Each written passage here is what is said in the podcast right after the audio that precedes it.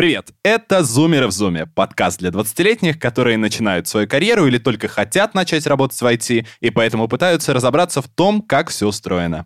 С вами Дмитрий Чумов, я руковожу направлением развития бренда работодателя IT-компании «Крок», и сегодня мы поговорим про soft skills.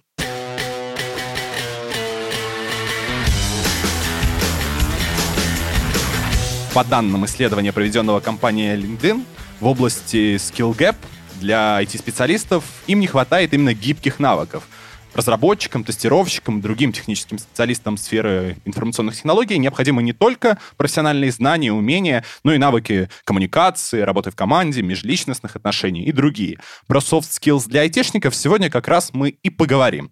Со мной в студии Михаил Муляр, Александр Бочкарев и Иван Бабренко. Начнем, конечно, со знакомства. Привет, ребята, спасибо, что пришли. Расскажите о себе. Привет, меня зовут Миша, я учусь на третьем курсе в МКМГУ занимаюсь анализом данных и, в частности, интересует продуктовая аналитика. Здравствуйте, меня зовут Бочкарев Александр. Я закончил МГТУ имени Баумана и сейчас работаю в Кроке инженером в Центре обработки данных. Привет, меня зовут Ваня, я сейчас на втором курсе МГТУ имени Баумана, и я фрилансер.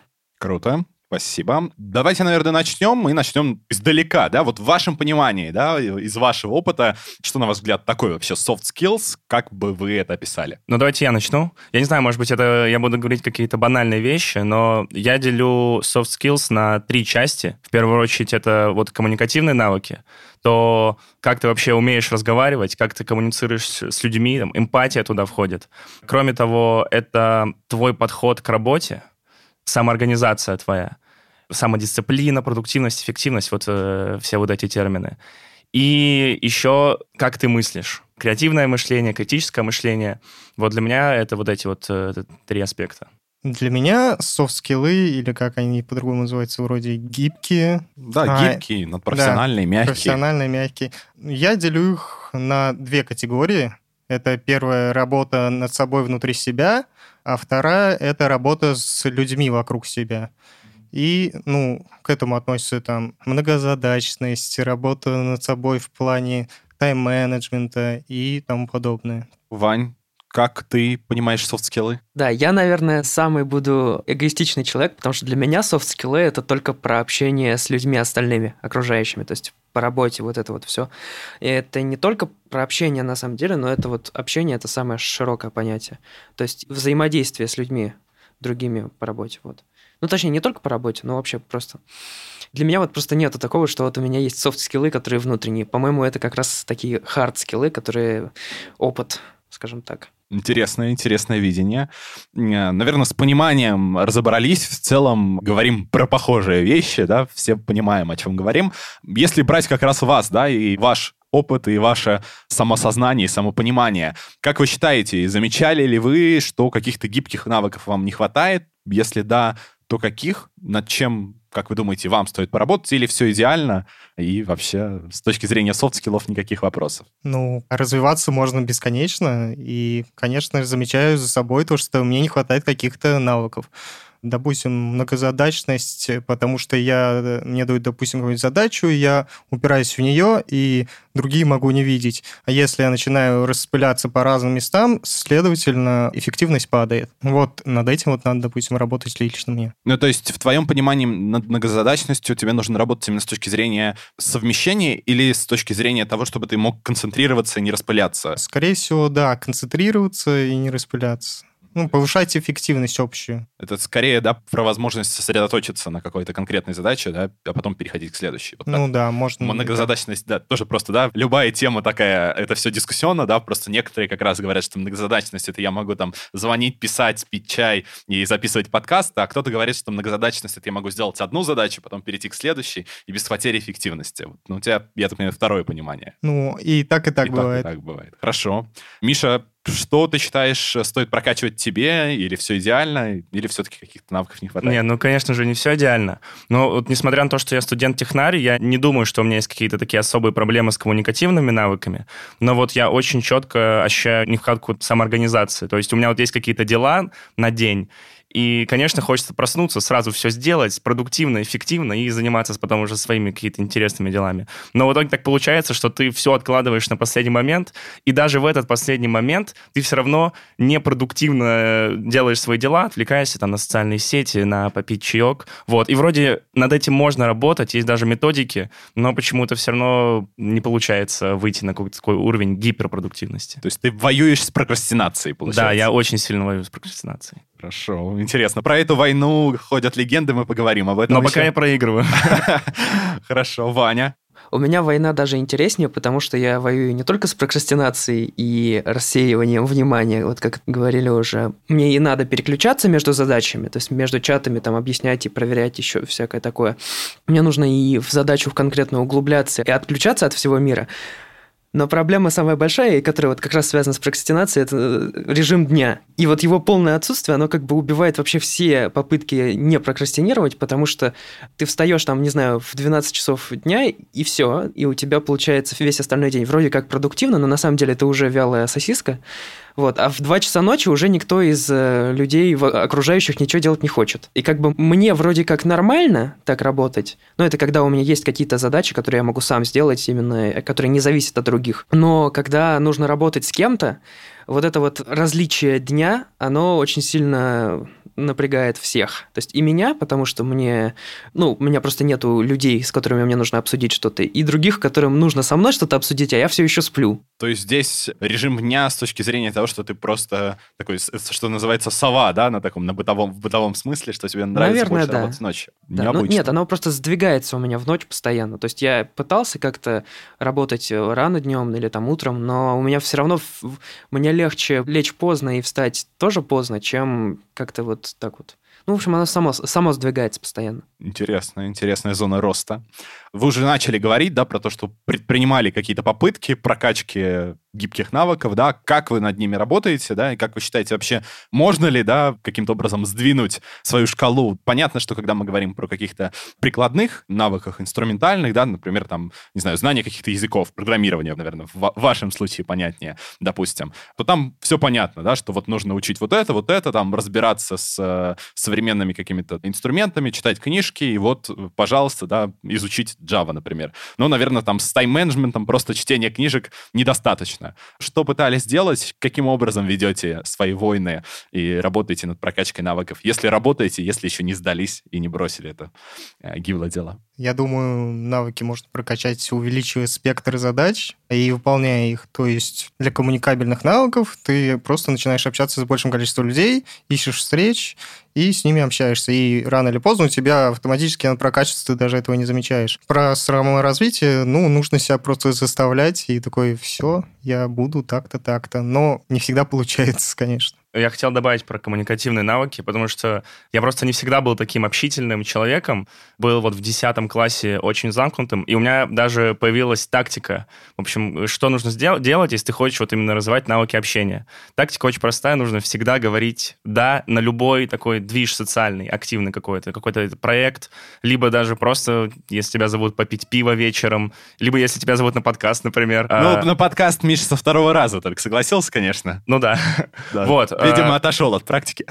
Там есть э, свои нюансы. Вот, как это работает? Например, вас зовут на какую-то тусовку, где мало ваших знакомых. И, конечно, не очень хочется туда идти, но по этой тактике ты должен заставить себя туда прийти, и что получается? Ты тренируешь навыки именно знакомства и общения с незнакомыми тебе людьми. И вот это все вот так развивается. Ну, то есть это про тот самый пресловутый выход из зоны комфорта, получается, да? Ну, да, кстати, так и получилось. Но тут еще одна штука прокачивается. Это вот, опять же, самоорганизация и тайм-менеджмент, потому что поскольку ты всегда говоришь «да» и, видимо, всегда пьешь пиво и ходишь на подкасты, то нужно когда-то делать свои дела. Вот, и поэтому у тебя как бы появляется такая мотивация, чтобы ты вот быстренько все свои дела сделал и пришел э, или куда куда-то пошел какими-то интересными вещами заниматься. Ну, я бы сказал, в случае с э, частым посещением баров еще третья проблема открывается, связанная со здоровьем, и нужно каким-то образом... Алкоголизм. Да, алкоголизм, да, и в целом, наверное, нужно каким-то образом соглашаться тогда и на какие-то спортивные походы, и спортивные усилительные прогулки. Хорошо, Ваня, как работаешь ты над прокачкой гибких навыков? Какие есть у тебя лайфхаки? С общением у меня на самом деле все достаточно просто. Я просто говорю со всеми. Вот. Но тут проблема есть в том, что общение бывает разное. То есть для меня вот достаточно четко есть там общение с друзьями, общение с коллегами, общение там с одногруппниками. Это одно общение, ну то есть это точнее не одно общение, это три разные вида общения, там разные темы, разная глубина, разное вот это вот все. И если прокачивать навык общения с коллегами, это одно. Там можно его прокачивать разными способами. Можно там в чате писать, можно еще что-нибудь. Общение с друзьями, его как бы тоже прокачивать э, нужно общением с друзьями. Но тут еще возникает тот момент, что общение с друзьями, оно как бы выливается в отношения с друзьями, отношения с людьми в принципе. И нужно прокачивать еще вот этот момент. И там тоже нужно прокачивать эмпатию и прям очень сильно. Кого я еще третьего назвал? А, одногруппники. Ну вот это вот, да, одногруппники, коллеги и это разные группы людей, с ними нужно по-разному общаться, и чем больше вот таких вот групп людей найдешь, тем больше будешь прокачивать навыков общения.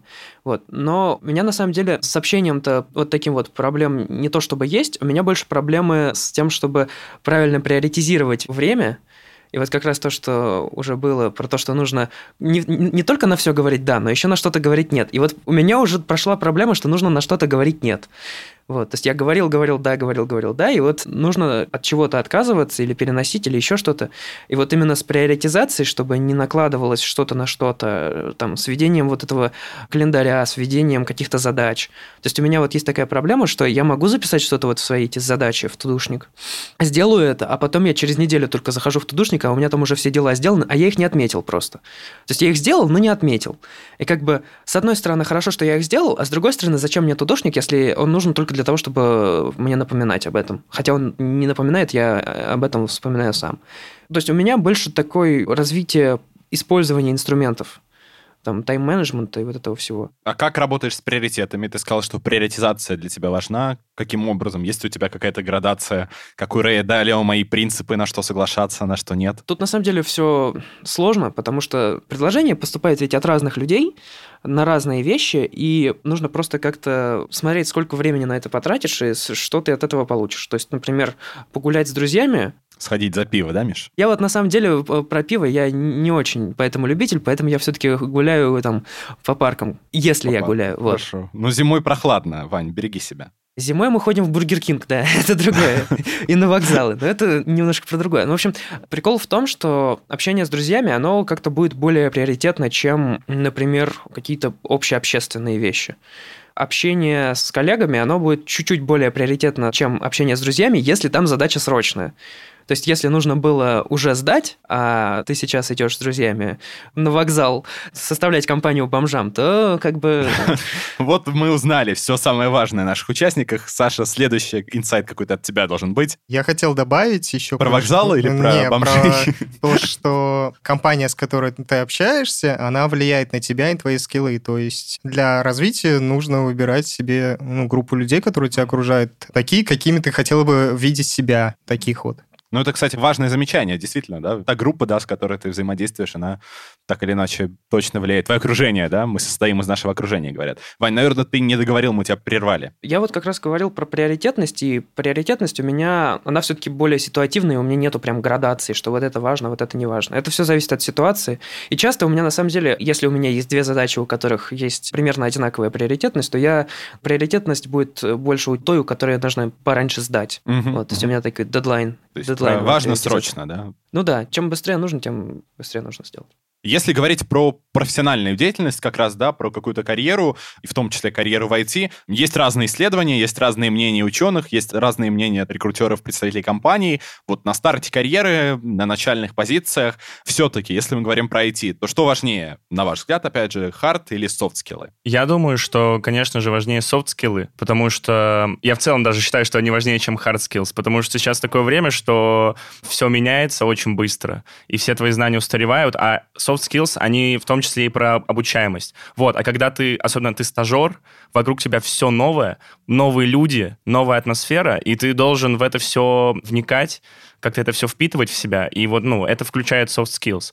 Поэтому, мне кажется, для стажеров soft skills очень важны, тем более почти все эти проекты, они разрабатываются в команде, да, и надо уметь взаимодействовать с людьми и работать в команде. Ваня, какое твое мнение? Мое мнение, ну, то, что работать в команде это важно, это да, но я бы не сказал, что для того, чтобы работать в команде, нужны прям очень большие там скиллы общения и вообще вот эти вот коммуникативные скиллы, потому что с командой можно работать просто приходя на теле, говорят, что ты делаешь, и уходить.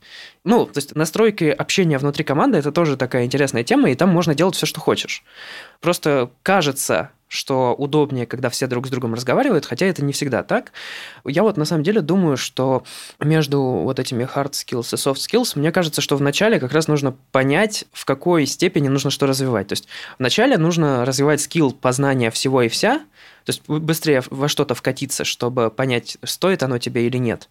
А когда ты уже нашел, что тебе интересно, в какой области ты хочешь развиваться, вот там уже можно перестать развивать софт-скиллы, потому что по-моему, вот именно скилл обучения, скилл узнавания, это все-таки, по-моему, более такой связанный с опытом. То есть э, он связан с конкретной, скажем, сферой. То есть ну, если ты там какой-нибудь архитектор процессоров, то чем больше ты узнал про процессоры, тем быстрее и проще тебе будет узнать про какой-то новый процессор.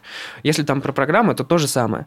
Ты уже знаешь, какую документацию читать, и вот это все. И, по-моему, вот такие скиллы, которые как раз не связаны, точнее, привязаны к чему-то, они называются с хард-скиллами. И вот, вот тут вот кажется, что нужно развивать хард-скиллы, если ты уже нашел, что тебе интересно. А когда нет, ну, тогда да, тогда я согласен, что желательно познакомиться со всеми, посмотреть все и найти вообще всех максимально. Максимально охватить все, что можешь. Все, до чего руки дотянутся. Интересно. Саша, ты вот уже поработал в компании, да, у тебя есть опыт такой профессиональной деятельности, больше года, наверное, уже, да? Да, уже полтора где-то. Полтора года. Скажи, по твоему опыту все-таки, да, вот на старте тебе при работе с инженерами, с другими в ЦОДе, что было важно, да, все-таки харды или софты? Тут нужно сказать то, что нужно какая-то пропорцию иметь, то есть нужно знать какую-то базу, и, конечно же, софт-скиллы потребуются. То есть э, во время стажировки тебя там всему научат, грубо говоря, хардскиллам, но все равно надо что-то знать.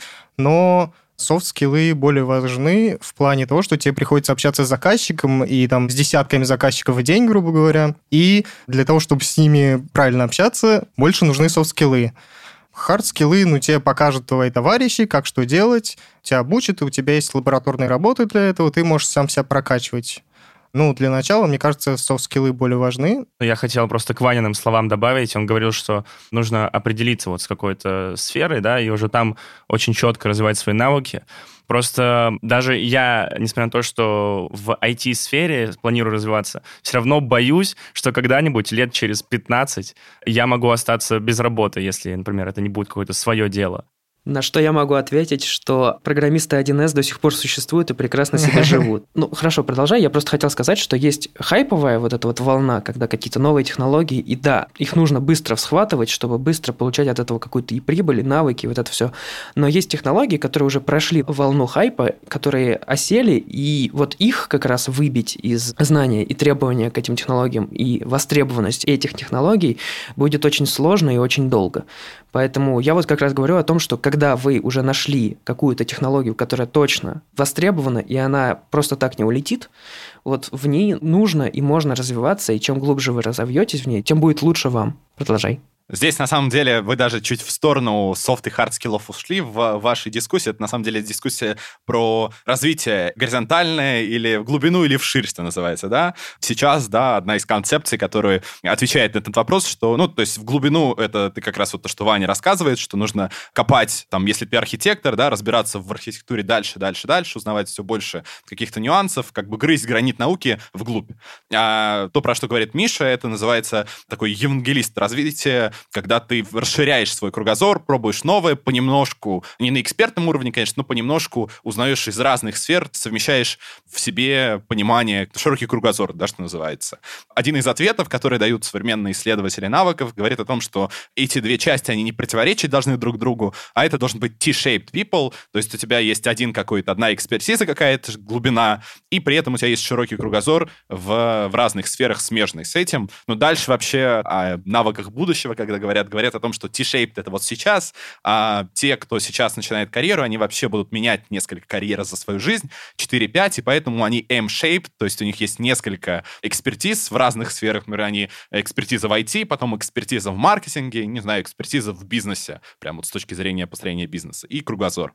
Так что, на самом деле, это тоже отдельная интересная тема, вот такое развитие. Это как поработал инженером, а потом в менеджера ушел. Ну да, да, да. То есть у тебя есть и понимание, экспертиза техническая, да, ты можешь говорить на одном языке с э, инженерами, с другими, да, но при этом у тебя есть управленческие навыки как раз гибкие. Мне вот кажется, что как раз вот этот пример с менеджерами и инженерами, он достаточно хорош в том, чтобы как раз вынести вот эти управленческие навыки из каких-то технических вообще общечеловеческие. То есть у человека либо есть возможность, точнее, какие-то навыки управления, либо он их развивает, и они никак не привязаны, на самом деле, к какой-то конкретной области, либо у него нет их. Точнее, не нет, а недостаточно развитый, и тогда он не может на такой должности эффективно работать. Но просто прикол в том, что вот это вот менеджерство, оно вроде как тебе становится много-много-много проще, когда ты понимаешь предметную область. То есть для меня вот как раз менеджеры и инженеры, они это две стороны одной медали, когда просто у человека либо развиты хорошо управленческие навыки, и тогда он становится хорошим менеджером внутри какой-то сферы, либо у него развиты больше технические навыки, и ну, ему просто не нужно развивать вот эти менеджерские навыки. Хотел добавить еще то, что хардскиллы и софтскиллы говорили, то, что что важнее для начала.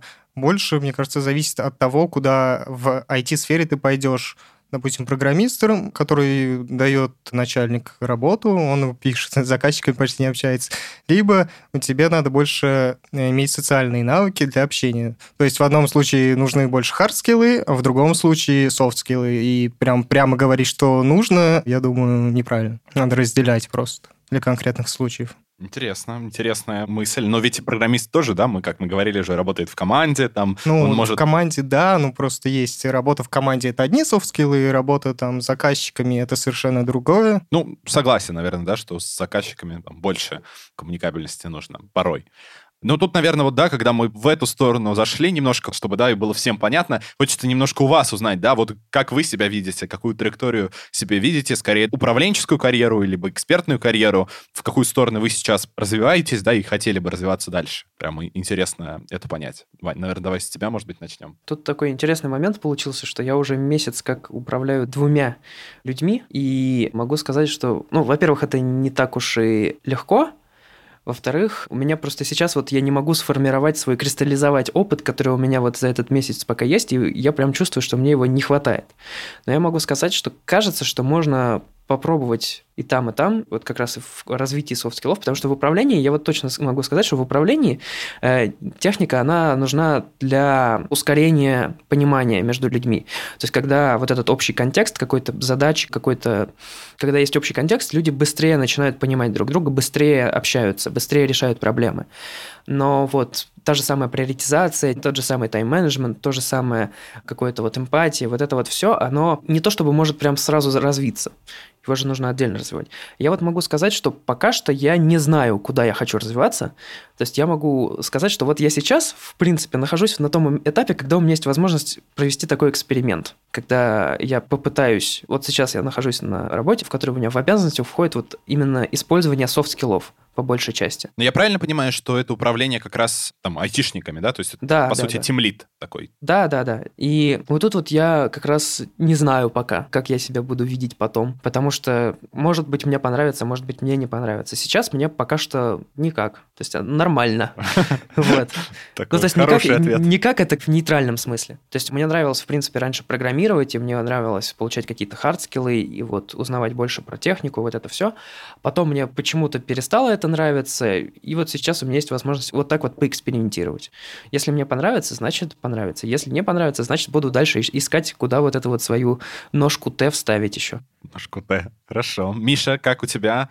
Как ты видишь свою карьеру, да? В какую сторону хочешь двигаться, экспертно или управленчески? Я очень долго пытался понять вообще, как я хочу развиваться. И я вот до конца не понимал вообще, кто я, потому что я вроде был бы таким чуваком-технарем, но ребята, которые были вокруг меня, они программировали лучше. И это было, вот эта неопределенность, она была до того, как я пришел в школу IT-решений, в качестве менеджера. Там была школа IT-менеджеров, и нас учили продуктовому менеджменту и проект менеджменту. И я понял, что мне вот эта сфера интересна, и что я вот эту свою технарскую такую часть совмещу с э, творческой, и, мне кажется, из меня получится классный управленец. Вот. И поэтому я стремлюсь в сторону управления продуктом. То есть вот продукт менеджмент мне очень нравится. Но поскольку мне пока что 19 лет, тяжело будет управлять людьми, которым там по 24-30 лет, и очевидно, что сразу студентов без опыта не могут брать на управленческие позиции, поэтому я вхожу в этот мир вообще, мир IT через аналитику и продуктовую аналитику, потому что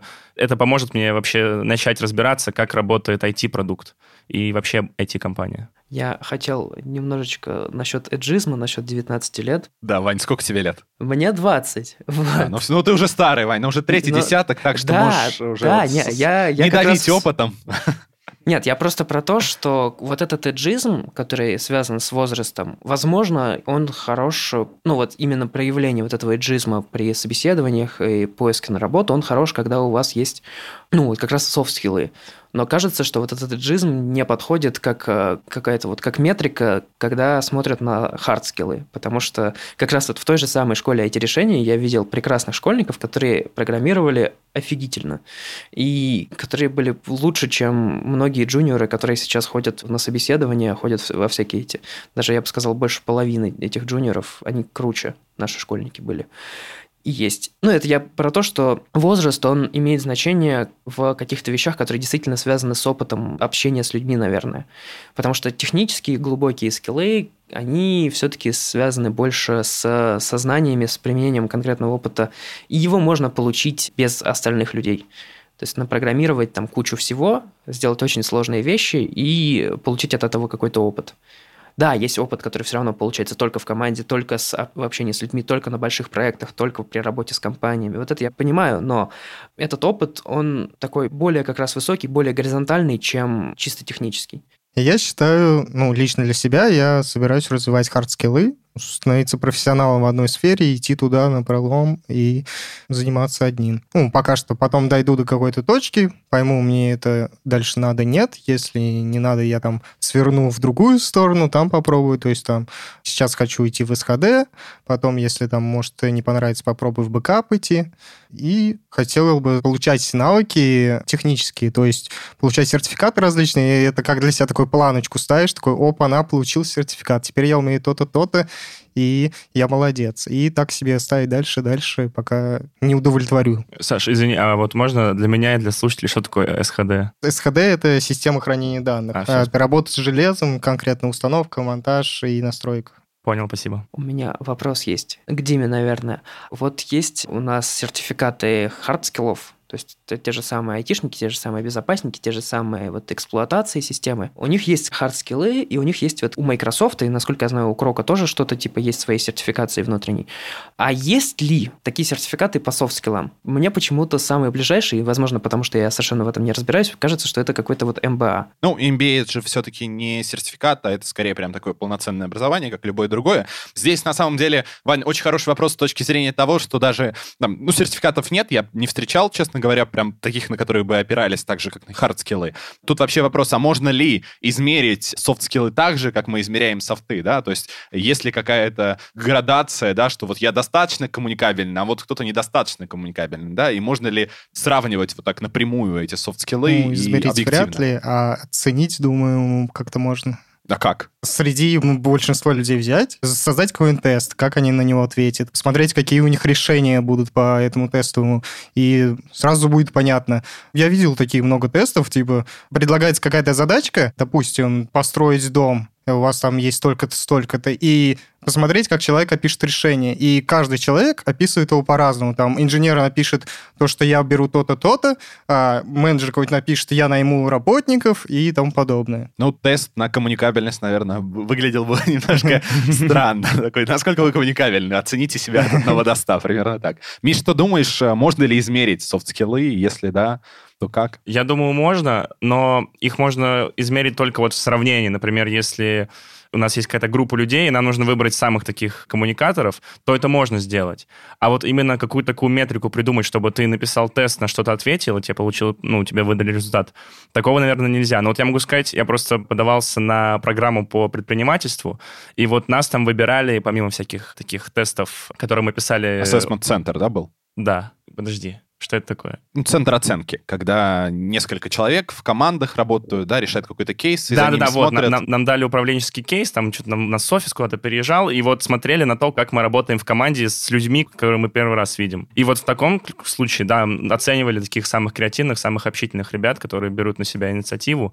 Но вот как вот без этого кейса просто оценить, это тяжело. Вань, ты сам что думаешь? Видишь, как я ловко перевел твой вопрос на тебя же. Как ты считаешь, можно ли измерить софт-скиллы, и можно ли... Можно точно так же, как и любые другие неизмеримые вещи. Такие, как скорость света неизмеримая, такое, как длина вообще-то не очень измеримая. Ну, просто взять какой-то стандарт, какую-то взять две крайности и между ними как-то балансировать. Есть очень много метрик искусственных, которые оценивают качество работы. Качество работы, если это не там какой-нибудь станочник, очень сложно оценить в принципе-то. То есть то же самое качество Конкурс кода. на это... самый красивый код, да?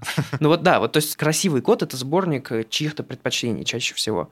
Поэтому оценить качество кода, в принципе, может только человек, у которого там есть чувство прекрасного, я не знаю. Ну, то есть красоту кода все равно меряют. Меряют там количеством всяких пройденных искусственных штук. Можно точно так же примерно искусственно мерить софт-скиллы. Если мы под софт-скиллами понимаем там очень разные дисциплины, то можно, например, сравнивать, как человек там менеджмент проводит своего времени. Там, насколько встреч он опоздал, сколько встреч он посетил и сколько из них было эффективно. То есть, в принципе, по каким-то таким вторичным параметрам можно измерить. То есть, на самом деле, нам ведь даже не интересны сами скиллы, нам интересно их проявление в чем-то. Поэтому можно, собственно, измерять само это проявление. Мне кажется, можно, но это будет, конечно, не численно там, от 1 до 3, но что-то типа псевдочисел, которые вот это вот в всяких метриках 360, да, вот это вот от красного до зеленого. То есть кажется, что это можно измерять, но это все будет такое вот относительное, относительно чего-то, и тогда нужен какой-то эталон. Но, наверное, эталона здесь сложно себе представить. Могу сказать, что в целом, наверное, да, это такая тема, которая действительно очень дискуссионна, и я там сам и участвовал в центрах оценки, в ассессмент-центрах, и проводил как ассессор. И это, конечно, всегда очень такая нетривиальная задача. Во-первых, да, есть доля искусственности, действительно, да, потому что все, вот как Миша в примере с бизнес-программой помещены в такие искусственные условия, они знают, что на них смотрят, они знают, что их оценивают, да, они стараются как-то лучшим образом себя проявить в этот момент, и не всегда на самом деле э, четко и понятно видны те качества и те проявления, которые нужны. То есть в, в один момент, да, в стрессовой ситуации это может проявиться совсем по-другому. Поэтому, конечно, здесь много научных школ борются в этом вопросе. Пока, насколько я знаю, насколько я понимаю, никто так ответ не нашел. Вернемся к софт-скиллам в таком более таком helicopter view. Как вы считаете, есть ли вообще, может ли быть какой-то топ софт-скиллов для успеха в карьере? Если он может быть, то расскажите про свои топ-5, чтобы вы назвали вот по своему опыту, по тому, что вы знаете об этом мире, потому что вы можете пронаблюдать за окружающими, или, может быть, потому что вы хотите сами в себе развивать, топ-5 софт-скиллов, которые прям вот must-have, что называется. Для меня, мне кажется, это усидчивость, многообучаемость, точнее, быстрообучаемость, коммуникабельные навыки — это одно из самых первых. Многозадачность та же самая, с которой я пытаюсь бороться. И стрессоустойчивость, вот. Хорошо. Я думаю, 5 это слишком широко. Можно до трех сократить, вот лично. Ну, то так, чтобы уже поинтереснее было. Я думаю, вот, как уже Саша сказал, это обучаемость, стопроцентный навык 21 века, must-have. Это самодисциплина. Ну, то есть сюда мы включаем продуктивность, эффективность и умение фокусироваться. И, конечно же, общение с людьми, потому что сейчас машины уже все заменяют, и навык общения с людьми, он будет просто необходим, потому что мы живем в мире людей все-таки пока еще. Хорошо. Простим Мише, что он не досчитал до пяти все-таки. Ваня. А я скажу даже круче. Мне кажется, даже три это слишком много. Топ-1, да? Да, топ-1. Топ-1, и я сейчас объясню, почему. Мне кажется, что топ-1 для меня это возможность критического мышления своей собственной позиции. Почему так? Потому что, когда разговариваешь с другими людьми и не слушаешь их, вот это вот не слушаешь, оно часто исходит из того, что думаешь, что твоя позиция правильна. А почему топ-1? Потому что я не чувствую, что я вот познал все возможные сферы, в которых могут пригодиться софт-скиллы.